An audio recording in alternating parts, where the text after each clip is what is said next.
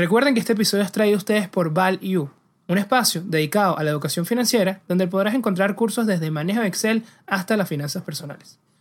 Todo esto en su página web www.myval-u.com. Y en el episodio del día de hoy nos acompañan Alberto Cárdenas. Él es Chartered Market Technician, CMT, también cuenta con una licencia como asesor de inversión por la Superintendencia Nacional de Valores en Venezuela, la SUNAVAL, y es el fundador y director del Centro de Estudios de Inversión Financiera, un instituto que se encarga de la formación de nuevos y experimentados inversores desde un punto de vista fundamental y de análisis técnico. Alberto también ha sido profesor de diferentes disciplinas financieras en el Instituto de Estudios Superiores de Administración, el IESA, y la Universidad de Carabobo en Venezuela. Nuestro segundo invitado es Román Vélez. Él cuenta con más de cuatro años de experiencia como asesor financiero en Capital Consultores, una empresa dedicada al estudio y la investigación de los mercados financieros para desarrollar estrategias de inversión. Asimismo, cuenta con más de seis años de experiencia en la banca corporativa, donde ocupó el rol de VP Cluster Head en Citibank Venezuela, donde se encargó de supervisar relaciones estratégicas del negocio con múltiples empresas privadas especializadas en el sector de energía. Adicionalmente, cuenta con un Master of Science in Management por la Universidad Arthur D. Little de Boston, Massachusetts. Hola a todos, bienvenidos a un nuevo episodio de Networking de Ideas, donde los buenos conocimientos se conectan. Hoy estoy bien acompañado de Alberto Cárdenas y Román Vélez. Vamos a hablar de un tema muy importante. ¿Por qué? Porque está causando tendencia actualmente. Yo personalmente nunca había visto tantas personas interesadas en los mercados financieros. Es increíble, personas que no tienen nunca, nunca habían tenido ese interés hacia los mercados, no saben ni siquiera qué es una acción, no saben eh, qué es un bono y están, pero tanto, tantas personas involucradas ahora en los mercados y yo creo que es importante que nos sentamos y discutamos porque hemos visto también, bueno, movimientos impresionantes, desde caídas, subidas, y discutir si realmente estamos en un momento de euforia máxima y si podemos responder a la pregunta de que estemos o no en una burbuja en los mercados financieros, en estos activos. Entonces, bueno, antes de que me ayuden a responder esa difícil pregunta, que bueno, sé que ninguno tiene la, bola de cristal, nos cuente un poco sobre su experiencia en los mercados, eh, cuántos años tienen operando. Si quieres, Alberto, eh, puedes comenzar tú y nos cuentas un poco. Buenísimo. Bueno, primero gracias por invitarme al podcast. Eh, la verdad es que siempre es muy interesante debatir las ideas y poder tener puntos de vista diferentes y enriquecer el debate con este tipo de experiencias. Creo que hace mucha falta. Eh, siempre se aprende muchísimas cosas de, las conversaciones que se pueden tener y por supuesto siempre es rico hablar de mercados y de lo que a uno le gusta. Eh, yo empecé en los mercados financieros eh, prácticamente en medio de la burbuja.com del año 2000. respondiendo un poco a tu pregunta, estando muy chamo, me, estudié ingeniería un tiempo, después me picó el, el animalito de las finanzas y entonces me metí al área financiera, me cambié a estudiar administración y me especialicé en el área específicamente de mercados. Y por ahí me fui. Eh, he trabajado, bueno, en algunas instituciones financieras importantes, en distintos roles, como trader, primero junior, después este, como head trader, jefe de mesa y en áreas de, investigación de mercados también eh, estuve trabajando. Y luego, más adelante, para un fondo de inversión especializado en el tema de energía, eh, específicamente en Latinoamérica.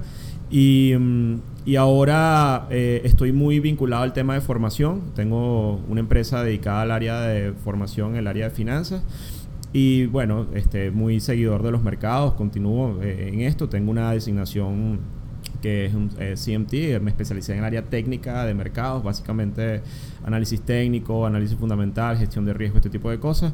Y bueno, eh, todos los días se aprende, creo que esto es una curva de aprendizaje que nunca termina, eh, probablemente en cualquier, en cualquier disciplina, pero especialmente en el tema cuando uno lidia con la incertidumbre y los mercados. Eh, todos los días se aprende cosas nuevas y bueno, en ese proceso estamos y, y, la verdad es fascinante. A mí me, me encanta esta, esta actividad. Es así, increíble Alberto. Entonces tienes algo de experiencia con burbujas, ¿no? Ya que... Bueno, me tocó la del 2000 y también viví la del 2007-2008, obviamente. De eso podemos hablar, obviamente, en, el, en este episodio. Seguro que sí. Y tú, Román, cuéntanos un poco de tu experiencia. Excelente, gracias, Ramón. Esa es una buena oportunidad de conversar sobre estos temas interesantes. Bajo el entendido de que lo hacemos no para dar recomendaciones específicas, sino simplemente transmitir un poco de lo que ha sido nuestra experiencia.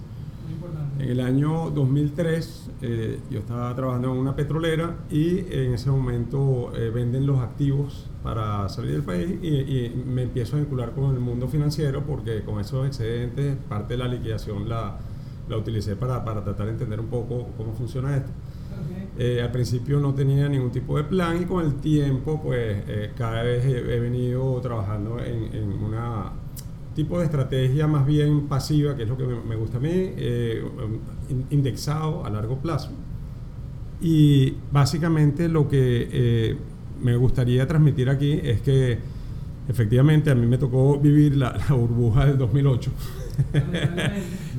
Y, obtuve muchos aprendizajes. Cuando hay muchos aprendizajes significa que hubo algo de, de dolor en el medio. Y por lo tanto, eh, pues definitivamente bueno, varios de los temas que vamos a estar conversando aquí este, giran en torno a esos aprendizajes. ¿no?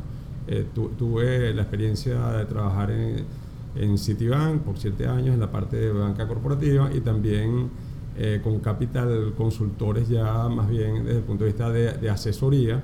O sea que, digamos, de alguna manera tengo una visión que puede darse desde los dos puntos de vista, como, como, inversionista y también como, como asesor. ¿no? Excelente, Román.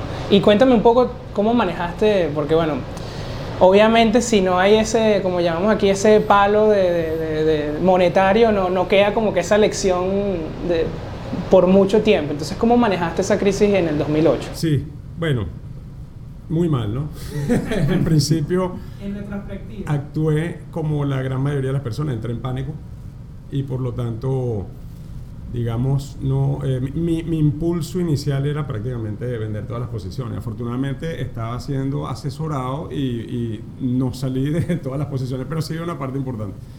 Eh, los títulos más seguros fueron los que definitivamente no sufrieron, títulos de Tesoro americano, eh, pero el resto de las posiciones sufrieron pérdidas. Entonces, afortunadamente no, no, no tomé todas las pérdidas, pero pero el aprendizaje fue definitivamente hay que tener un plan y en mi caso, que, que es más de visión a largo plazo, eh, pues simplemente hay que ir hay que seguir el plan y es mucho mejor tener un plan que no tenerlo, ¿no? definitivamente. Eso Absolutamente. uno de los aprendizajes. Creo que no puedes ni siquiera entrar a este mundo sin tener un plan. ¿Y, y tú, Alberto, cómo manejaste esa...?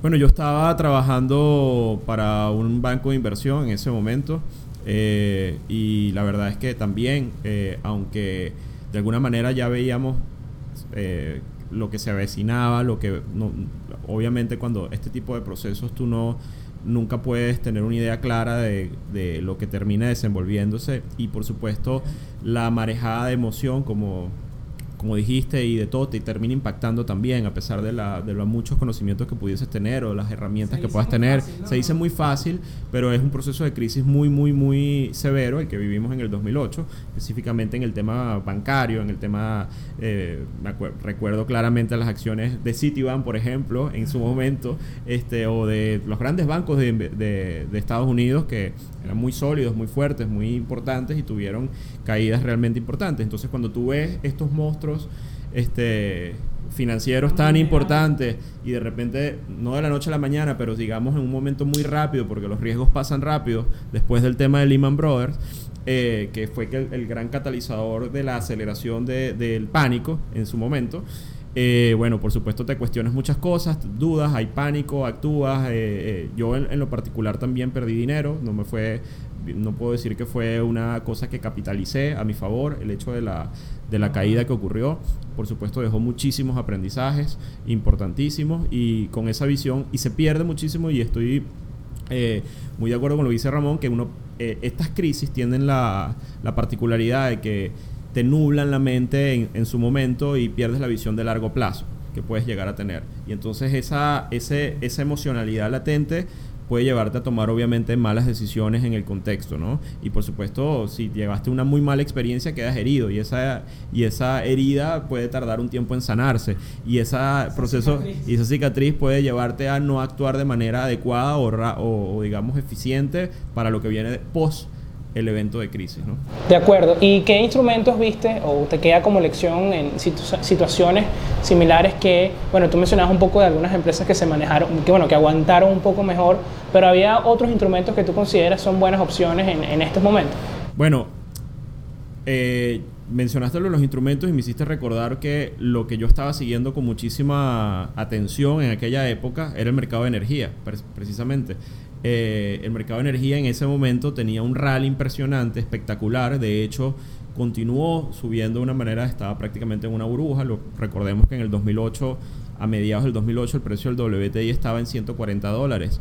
Y antes de eso, ya el equity, el mercado de acciones, estaba empezando, ya había hecho techos en el 2007 y estaba teniendo unas leves correcciones, eh, pero el mercado de commodities era una vulgaridad de, del rally que se estaba presentando, de euforia. Entonces, muy poca gente puso un ojo realmente importante en lo que estaba pasando en el sector de commodities en ese momento, porque la noticia era todo lo del real estate, todo el tema del apalancamiento en los bienes raíces, pero había en efecto, en mi opinión, en ese momento, y eso es una de las lecciones que trato de rescatar, había un proceso eh, eh, inflacionario eh, importante en curso y se veía reflejado en los precios de energía. Eh, tú agarrabas una revista en el 2008, por ejemplo, Barrons, las portadas, y te hablaban de precios del WTI el año siguiente en 250 dólares. Eh, eh, o 200 dólares eran las proyecciones que podían haber. Claro, tienes un WTI que venía subiendo y estaba en 140, pero pasa esta crisis, ocurre este proceso importantísimo, global, sincronizado. Y en seis meses el WTI pasa de 147 dólares a 33 dólares en el piso de febrero del 2009 entonces, te hablo un poco de la volatilidad que uno deja de estar consciente durante esos procesos que, a los que uno puede estar expuesto. Entonces, en mi caso particular viví mucho el tema energía y lo trasladé mucho, estaba en Venezuela también, a lo que estaba pasando en Venezuela. Eh, y recuerdo, pues nada, la euforia vivida trasladada de los precios de energía al tema venezolano.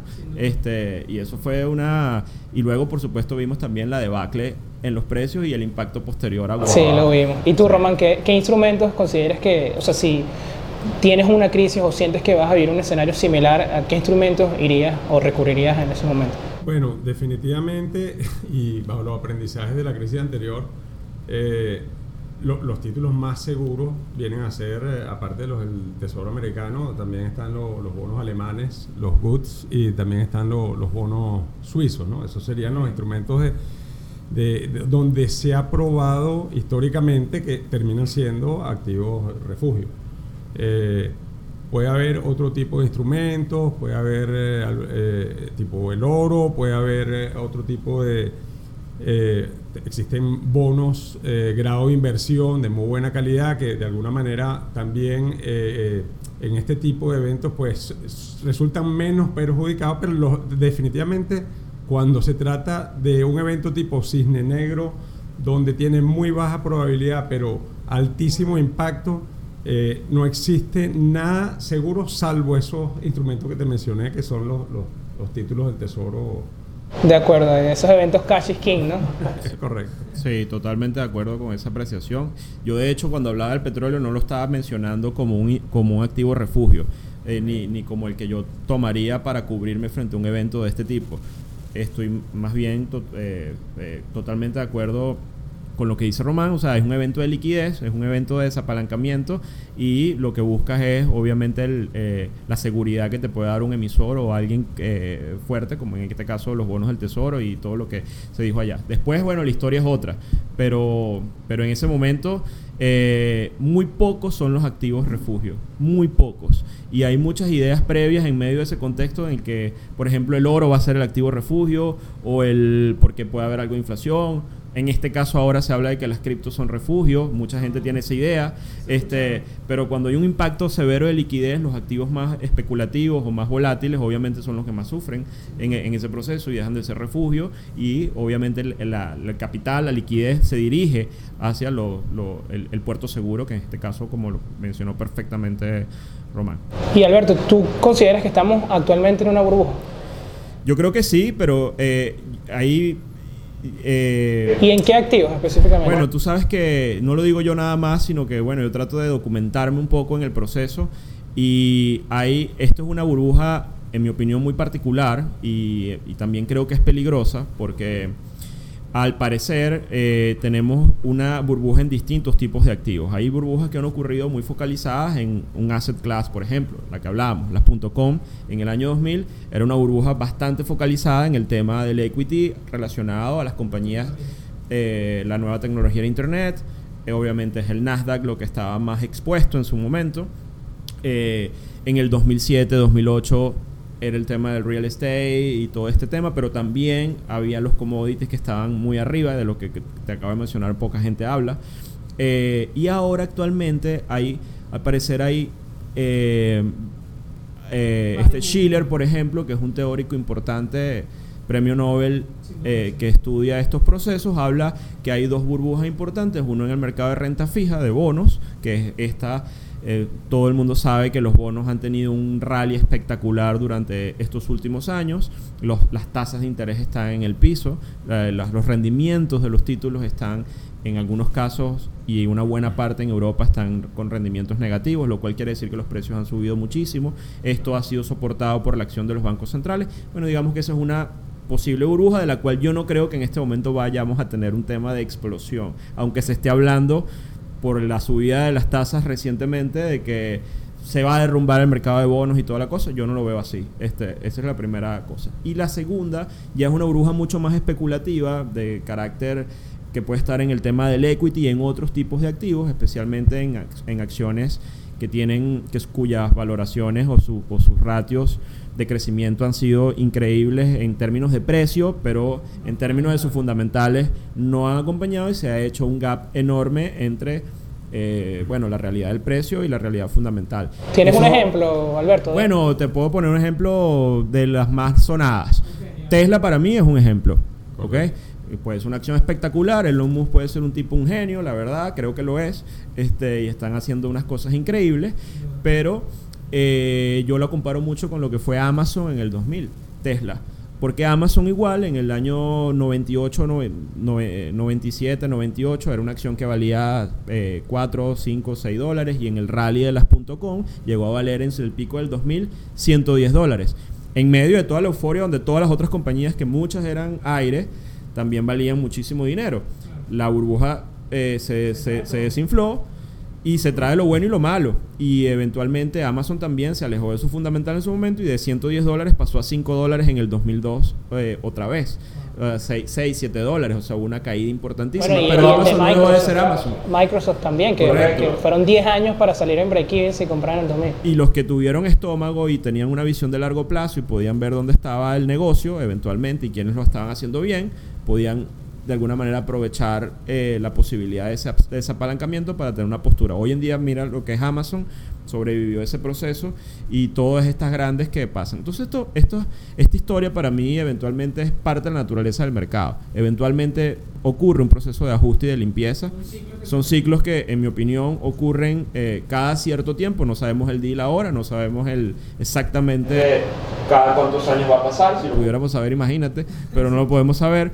Simplemente lo que podemos es leer las señales que nos da el mercado y por eso te, aterrizo el tema. Para mí Tesla es una situación similar como la de Amazon. Creo que Tesla está muy, muy cara eh, en términos de lo que hace, pero es una acción que es muy interesante y probablemente va a sufrir un, un tema de, ajuste como eventualmente lo pasó Amazon y probablemente sea una, una oportunidad muy interesante para entrar en Tesla de cara a largo plazo, pero yo no la veo hoy a estos precios si me preguntas a mí, no estoy dando ninguna recomendación de compra y venta, pero estoy dando la visión de, Estoy de acuerdo con tu visión, simplemente los, fundamentales, están alejados del precio de la acción. Y a veces eh, es un tema que los inversores solo se basan en el resultado, solamente nos basamos en el precio de la acción para definir si un proceso de inversión una decisión fue buena o mala. Entonces, eso es lo difícil también de esta disciplina.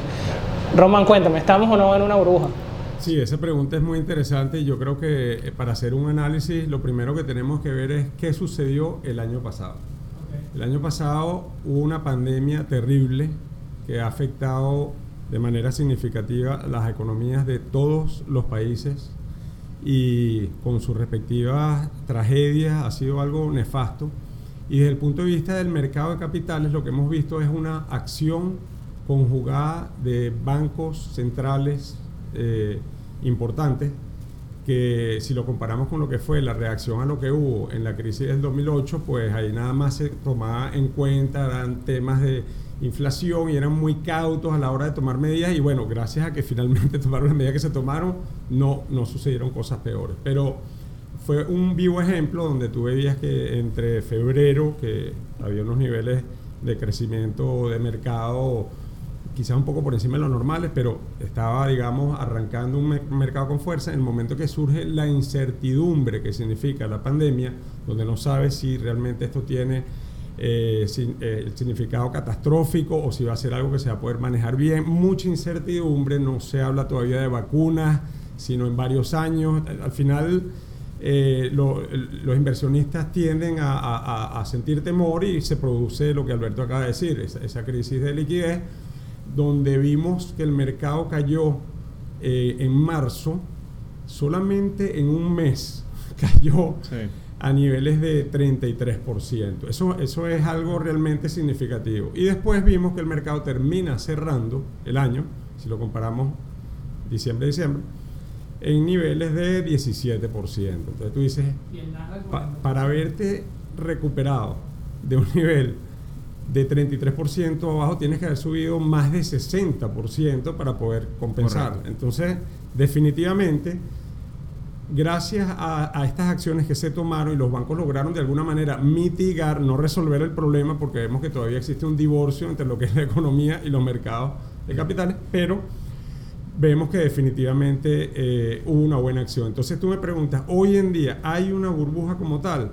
Bueno, a mí me gusta analizar indicadores, ¿no? Me gusta hacerlo a nivel macro, de repente puedes tomar ahí un, indicador tipo el PMI, te das cuenta que la referencia es que debe estar en, eh, o sea, cuando es por encima de 50 empiezas a tener, bueno, como lo han explicado ustedes algunos de los, de los podcasts, empiezas a tener la, la sobrecompra y empiezas también a, tener un signo en que la economía está relativamente sana, en estos momentos está por encima de 60 ese nivel, entonces está, realmente, no es un indicador que preocupe.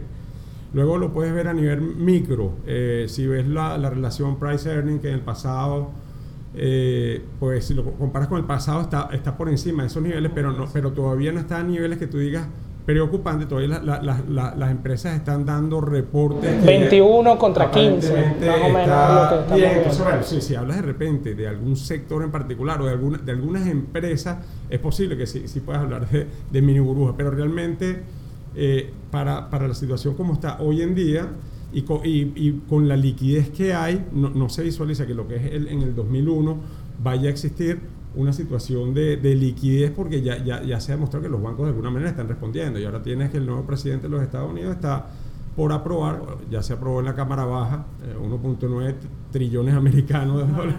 Entonces eso significa que por ahí posiblemente venga la, aprobación final y, va a significar más inyección.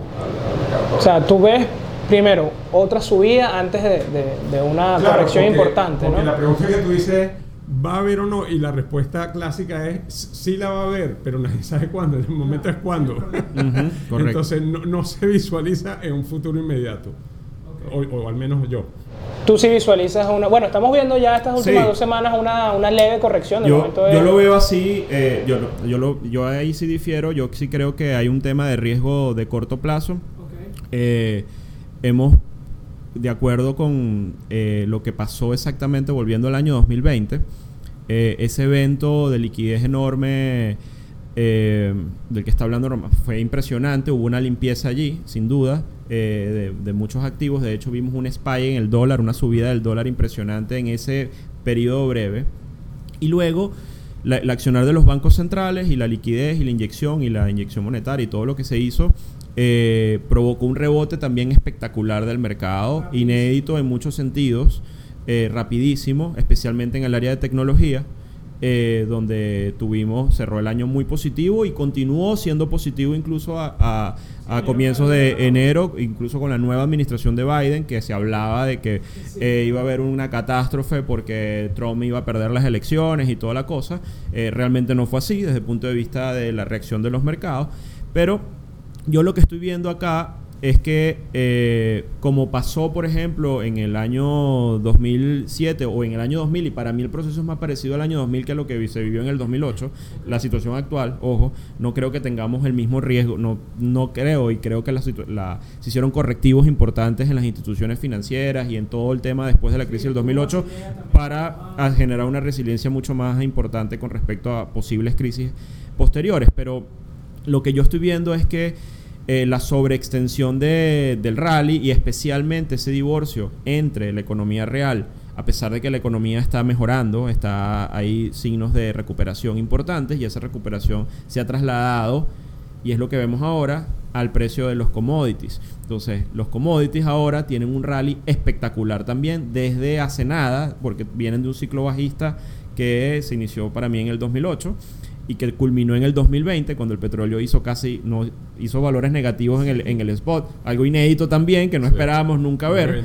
Exactamente. Este y allí para mí finalizó un ciclo bajista en el tema de, los, de las materias primas. Era un ciclo que venía combinado digamos tú tenías un rally espectacular en el equity y en, y en los activos de riesgo típicos pero al mismo tiempo tenías unos, unos commodities que venían bajando, bajando progresivamente y se estaba generando, eh, digamos, este gap los commodities para mí son una señal de alerta importante adelantada del, ciclo económico global, como lo ha sido el cobre, como lo ha sido otras, otras materias primas. Y de hecho, alertaba un poco de la recesión que eventualmente vivimos y todavía está viviendo el mundo, no especialmente en Estados Unidos, sino en países que han estado más golpeados por el tema de la pandemia. Ahora, creo yo que eh, ese gap o ese divorcio o esa o ese sobrecalentamiento que tuvieron ciertos tipos de activos, especialmente acciones en, mi, en, esto, y no el área de commodities y no el área, por ejemplo, de acciones relacionadas a commodities, porque yo aquí también hago la salvedad y, y, y digo, no todo el mercado está en una burbuja.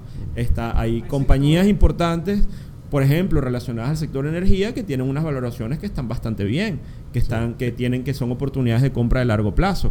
Eh, porque te estoy explicando que hay un ciclo que venía de commodities que lo impactaron muchísimo. La energía fue el peor sector para estar en los últimos cinco años en el mercado americano. Y el año pasado en particular. Exacto, y el año pasado en particular. Este, mientras que ExxonMobil, las grandes, todas las grandes petroleras estaban cayendo con fuerza, todas las tecnológicas en lo que tú te quisieras meter estaba subiendo con fuerza en los últimos dos, tres años. Ahora yo creo que estamos en un punto de inflexión de esa historia, en mi opinión. Y creo que ahora, y es lo que estamos viendo, un flujo de capitales a temas de valuation, valoración, frente al tema de crecimiento. Eso no es un proceso inmediato ni, directo, pero habla, en mi opinión, de un ajuste que está ocurriendo. Y este ajuste para mí viene porque ahora el precio del petróleo está, por ejemplo, y siempre hablo del petróleo y disculpen porque es el área que a mí me gusta eh, eh, trabajar, está en 63 dólares el precio del WT. Y uno pudiera decir que es un precio bastante medio desde el punto de vista de la historia, ¿no? Sin embargo, eh, cuando lo ves técnicamente hablando, te das cuenta que está tan sobrecomprado o tan el rebote ha sido tan importante como y tiene niveles de sobrecompra como los que se vivieron en el año 2008, aunque allá era 147 dólares, hoy está el precio en 63.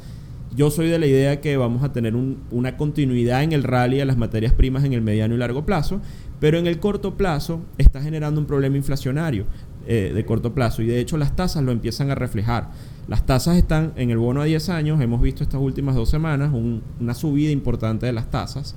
Este, ese incremento de tasas es porque las expectativas inflacionarias también se están disparando eh, en el muy corto plazo. Se creía que la Fed iba a hacer tapering o, hacer, o empezar a subir tasas del 2023 en adelante, quizás finales del 2023. Ahora ese lo la Fed no va a subir tasas mañana, no lo va a hacer.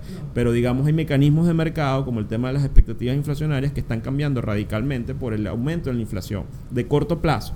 Entonces, creo que las tasas las han dejado actuar y las tasas, en mi opinión, cuando tienes un mercado muy apalancado en algún sector, como por ejemplo el sector tecnología, un aumento de tasas es un viento en contra muy fuerte. Entonces empiezas a ver desapalancamiento natural. Eso pasó en el 2000 y pasó también en el 2008. Esa historia eh, nos dimos cuenta que había una burbuja. Es cuando es después de que las tasas empezaron a subir, no antes. Si tú vendías las tasas abajo, si las tasas estuvieran realmente estables y estuvieran bajas, como en efecto yo creo que yo creo que este peligro de subida de tasas no va a durar mucho, porque al final con el proceso de desapalancamiento natural vamos a ver caídas en activos de riesgo, hablo de compañías muy sobrevaloradas, y flujos de capitales de nuevo al, mercado de renta fija, con lo que debería estabilizar el tema de las tasas. De nuevo, ese es el proceso natural. Eh, pero eh, sí creo que lo que está en burbuja, que es, nuevamente repito, es estas acciones de tecnología que tienen demasiado, creo que sí están en, es una es una está en proceso, está empezando el proceso de desinfle. Y bueno, un tema importante que no hemos hablado también eh, es las criptomonedas. Eh, no, no hemos, lo hemos mencionado. ¿Tú ves alguna especie de burbuja? Sé que me vas a decir que no podemos valorarlo, entonces es como que siempre va a estar una burbuja, pero ¿qué opinas de ese aumento de precios tan fuerte que se ha producido también en esa clase de activos? Sí, eh, efectivamente, bueno, sobre las criptomonedas, si, vemos el, futuro, el pasado inmediato que fue esta semana que pasó y cuando la Yellen habló, Janet Yellen habló justamente acerca de, bueno, de que no lo veía como un mecanismo de pago y eso también la, movió mucho. O sea, la volatilidad definitivamente es enorme. No, no es un tipo de activo de o sea, de, seguridad definitivamente, lo, vimos el año pasado durante la crisis, no, es un mecanismo de seguridad y definitivamente la, es, difícil hablar de una burbuja o no. Justamente como no tiene fundamentales, yo que todo lo hago por análisis fundamental, o por lo menos le doy mucho peso y, y, algo al técnico, pero realmente es fundamental lo que, lo que a mí me gusta hacer y con lo que me identifico no, no, te puedo decir con seguridad si hay una burbuja o no con respecto a las criptomonedas. Lo que sí te puedo decir es que el blockchain definitivamente es una tecnología segura, muy segura. Ves las grandes instituciones cada vez más metiéndose, respaldando y posiblemente ves a futuro bancos centrales que incluso adapten algunos mecanismos. Pero, de nuevo, hablar de burbuja o no, como, como no tengo la capacidad de hacer un análisis fundamental para este activo específico, no te puedo dar una respuesta. Tú, Alberto, coméntame.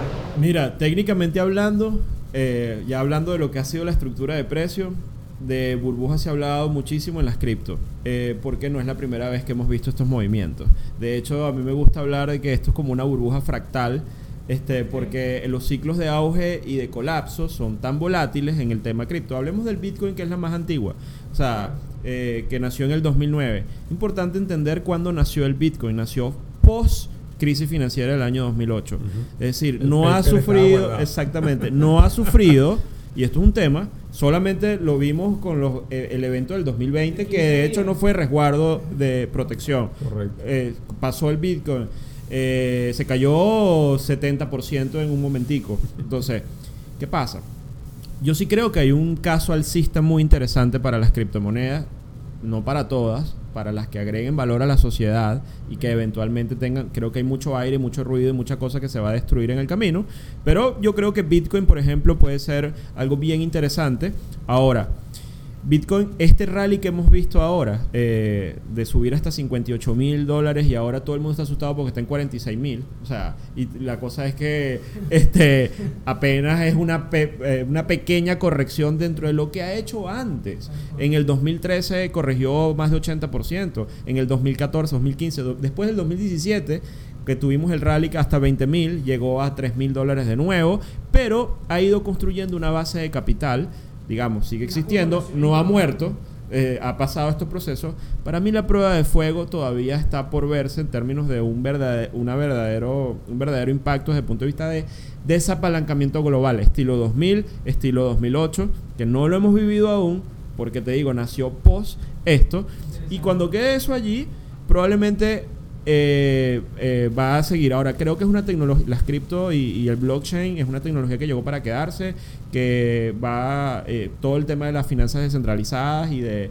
y de todo lo que, lo, que, lo que agrega desde el punto de vista de la movilidad y de estas cosas, este, creo que eso es una tendencia imparable. Pero las volatilidades, bueno, claro que vamos a tener volatilidad y yo creo, estoy, me río un poco por la gente crea que de verdad ahorita es un activo refugio este, frente a se dice mucho, yo no creo que va a ser un activo refugio en este contexto. Creo que mucha gente pensando que se va a proteger saliendo de unas acciones que están cayendo y comprando Bitcoin porque no va a caer frente a la caída de un mercado, al final responde al ciclo de liquidez. Si tienes un tema de evento de liquidez, por supuesto, es un activo de especulativo y de riesgo hoy por las condiciones de volatilidad que tiene. De hecho, con esas volatilidades no puede ser ningún activo considerado refugio. O sea, eso es una realidad desde el punto de vista... Ahora, que sea un caso interesantísimo para agregar una porción dentro de tu perfil de riesgo con una perspectiva de largo plazo, claro que lo es. Yo creo que sí. Yo creo que puede ser muy interesante el caso alcista del Bitcoin. Pero creo que en el corto plazo puede haber mucho dolor para los que creen que va a ser una seguridad este, de, su, de sus activos en el muy, muy corto plazo producto de lo que ya te mencioné.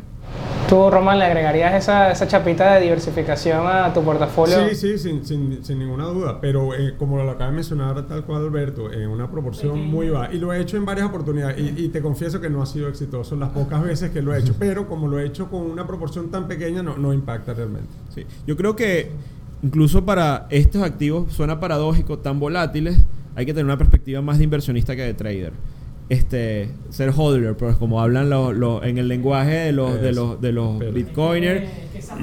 Quédate ahí tranquilo. Ahora, si lo haría yo ahorita, vuelvo vuelvo a Buffett y a Graham. No veo margen de seguridad, aunque no hay como dices es difícil valorar los fundamentales. No puedes lo puedes valorar Exacto, es muy complicado. Esto es un tema que todos los días uno puede, hay varias métricas en esa área que uno puede tomar, pero no es ni flujo de caja ni nada de lo que se valora eventualmente en una compañía o en un negocio.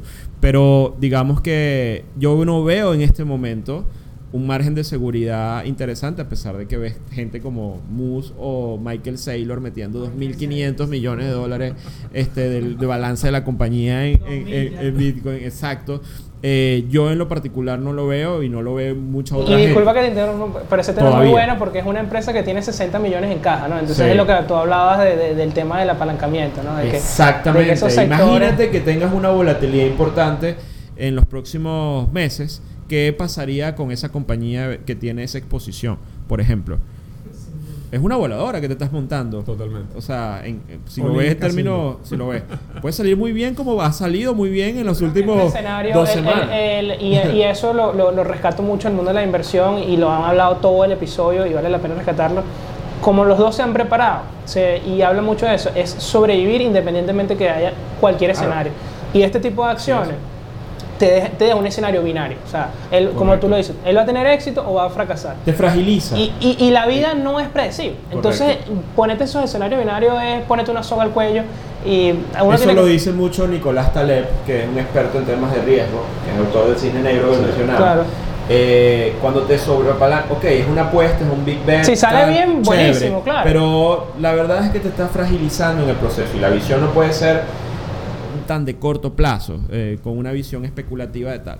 Eh, que tienes que hacerte un estrés test y ver, bueno, ¿qué pasa si el Bitcoin vuelve a 10 mil dólares? ¿Qué pasa si vuelve a 5 mil dólares? Cualquiera de esos Que puede, pasar, puede pasar. Exactamente. Exacto. Y una cosa muy mala que yo veo alrededor del Bitcoin y del cripto, y esto sí lo digo, es que hay un culto alrededor.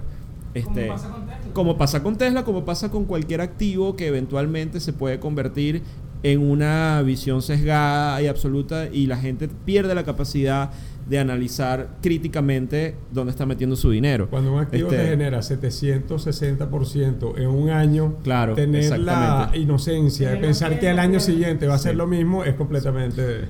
Sí, entonces yo digo que hay que, yo sé que no es fácil, la gente, eh, todo el mundo tiene emociones, todo el mundo busca rentabilidad, estamos impactados por una pandemia, la gente se ha quedado sin trabajo, busca manera de hacer dinero de otra forma.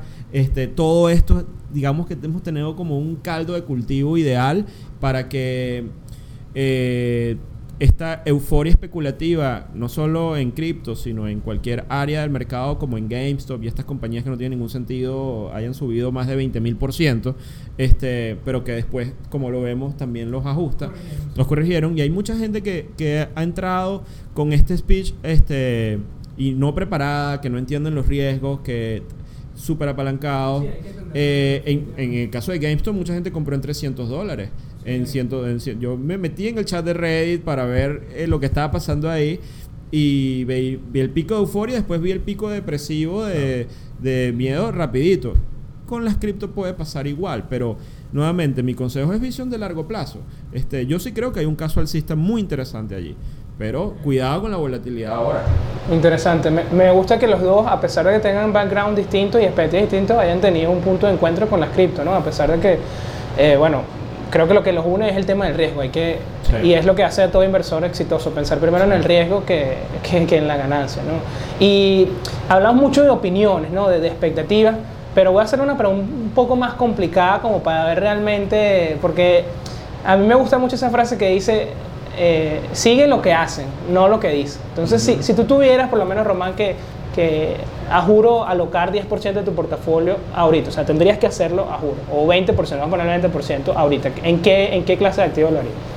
Bueno, esa es una buena pregunta y de nuevo no, no soy asesor ni voy a recomendar, pero definitivamente ese, ese 10% no, no, lo haría con un solo tipo de activo, lo haría de manera diversificada.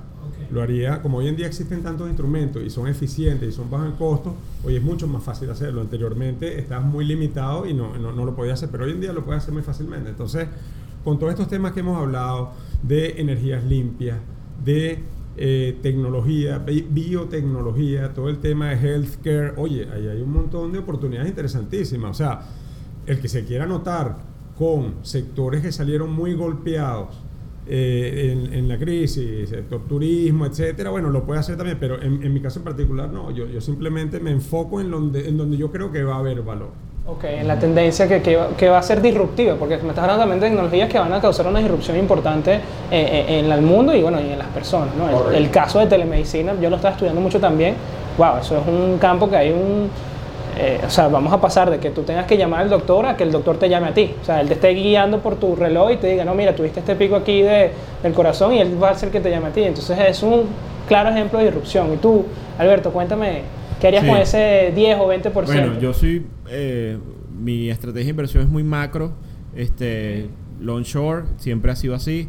Este, eh, sí, exacto, así hago mi análisis. De hecho, yo soy muy poco ahorita de, mm, de, de, buscar acciones particulares en este, en este momento, aunque sí creo que creo en las carteras diversificadas de largo plazo en sectores que tengan impacto. Pero en este momento, volviendo a tu pregunta, yo me iría con ese por ciento o en, la, o en donde estoy, estaría posicionado, es en activos más seguros ahora, este, con este resurgimiento de la volatilidad. Me gustan, por ejemplo, aprovechar oportunidades que pudieran venir en bonos de alta calidad con este ajuste de las tasas.